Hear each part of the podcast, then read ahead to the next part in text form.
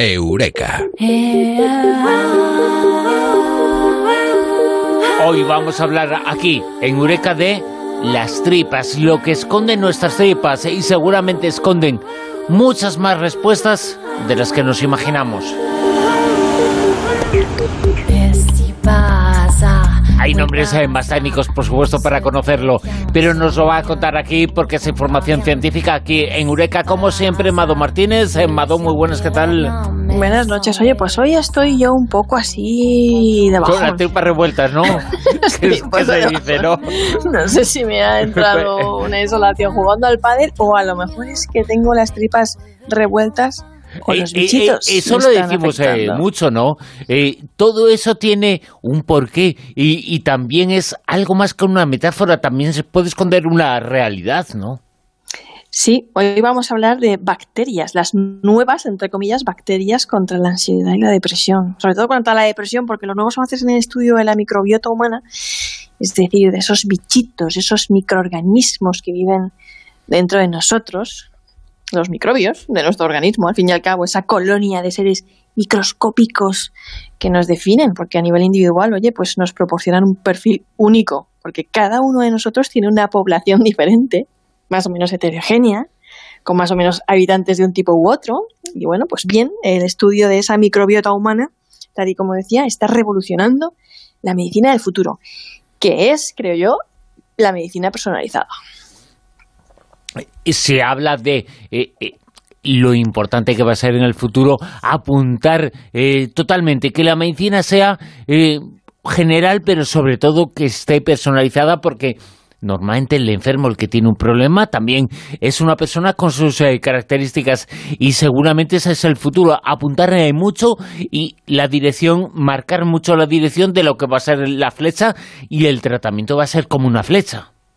Sí, eh, hoy gracias a los adelantos tecnológicos, porque pues antes no podíamos llegar a este nivel de conocimiento que tenemos hoy de la bio- microbiota porque tampoco teníamos pues tanta tecnología como tenemos hoy, pues nos han permitido estudiar los microbios de nuestro organismo y sabemos que estar más o menos gordo, por ejemplo, no depende únicamente de si consumimos menos calorías y si hacemos más deporte, sino que también depende de nuestras bacterias.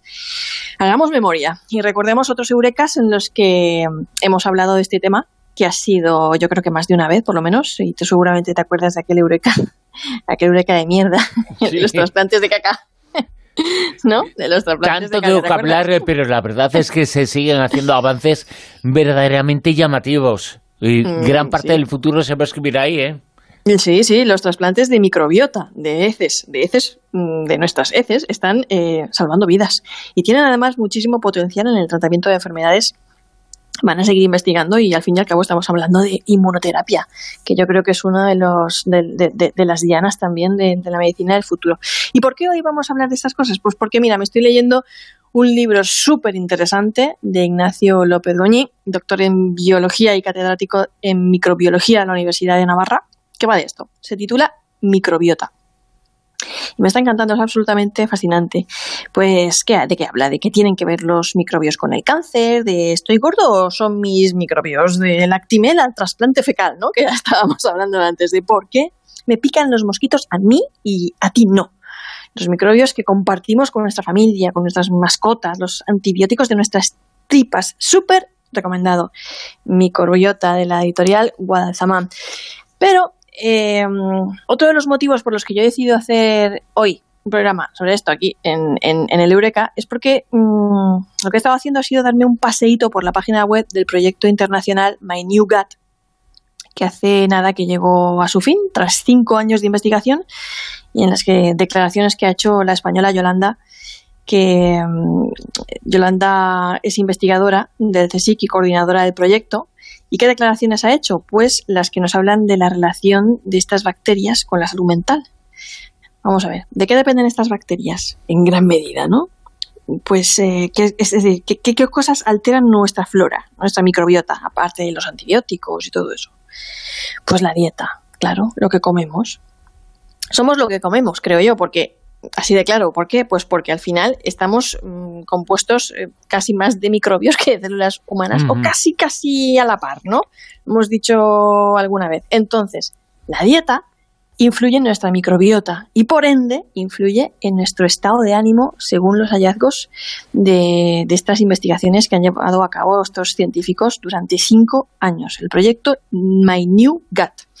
Si alguien quiere ir a la página web para ver todas las investigaciones, los resultados, que vaya, visite la web. Nosotros vamos a decir que en sus experimentos con ratones han observado, por ejemplo, que la dieta rica en grasas saturadas, inductora de obesidad, también desembocaba en síntomas depresivos.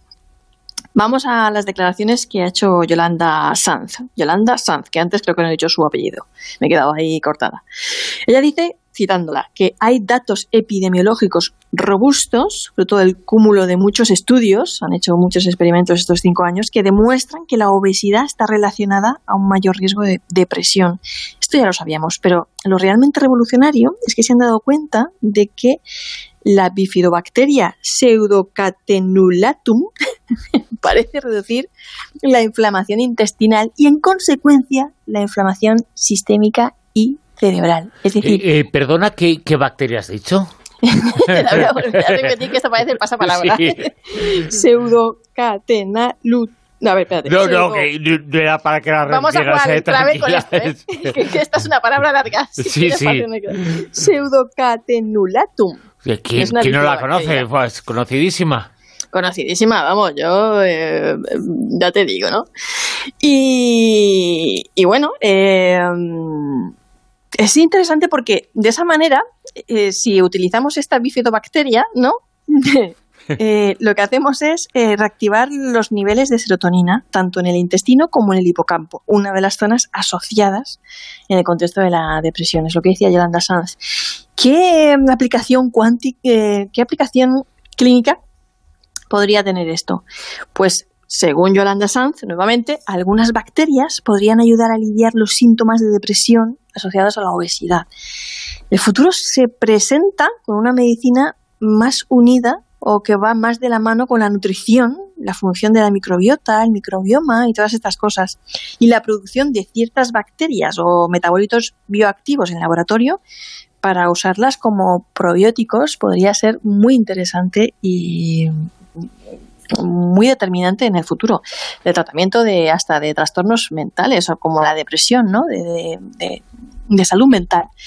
Y una última noticia que ha salido esta semana, un estudio que acaba de salir publicado y que viene a corroborar la relación de la dieta con la salud mental, un estudio que dice que consumir alimentos ultraprocesados eleva el riesgo de sufrir depresión. Ha sido llevado a cabo por el Centro de Investigación Biomédica en red de, y, lo han publicado en la revista European Journal of Nutrition. En el estudio participaron más de 14.000 voluntarios y además realizaron como un seguimiento, algunos de ellos hasta de 16 años, o sea, ha sido bastante también, o sea, no ha sido un estudio de dos ni tres días, se han llevado mucho tiempo eh, para hacerlo. Y bueno, ha llegado a la conclusión de que comer ultraprocesados, los que comen ultraprocesados tienen un 33% más de riesgo de sufrir depresión en comparación con los que no comían muchos procesados o no comían procesados de ninguna manera o incluso si hacían mucho deporte, mucha actividad física. O sea que, ojito, que los ultraprocesados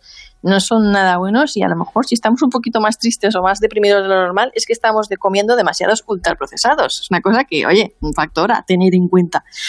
Y eh, concluyo este Eureka con otra noticia que salió ayer o antes de ayer. Nada, ha salido también hace nada, a raíz de otro estudio eh, que dice que eh, comer ultraprocesados cuatro veces al día aumenta un 62% el riesgo de muerte más motivos para huir de los ultraprocesados que, bueno, eh, embutidos, cereales azucarados, bollería industrial, ¿qué más? Eh, snacks, bebidas gaseosas, em, las margarinas, los untables, esas salsas instantáneas, esos eh, alimentos precocinados, las sopas instantáneas, las pastas, las pizzas y las tartas precocinadas, hamburguesas, nuggets, vamos, todo lo que a veces nos gusta. Los triquetones, la pantera rosa. A veces nos gusta porque le ponen cosas eh, para que eh, sepan bien, eh, de, sabor, de apariencia, pero no para que sean sanas, ¿eh?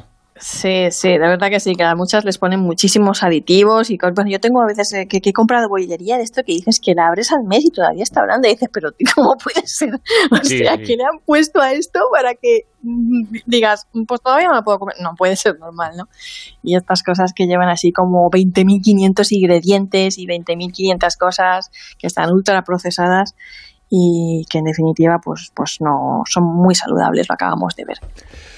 La verdad es que este descubrimiento, estas investigaciones certifican algo, es un auténtico paso de gigante porque eh, se convierte ese mal eh, que se sabe que se producía, que la obesidad generaba ciertas cosas, pero es que ahora esos alimentos ultraprocesados no generan a nivel eh, social, psicológico determinadas cosas, sino que tienen unas eh, características físicas que perjudican la salud eh, de las eh, personas. La salud física, eso ya lo sabíamos, pero también la salud mental.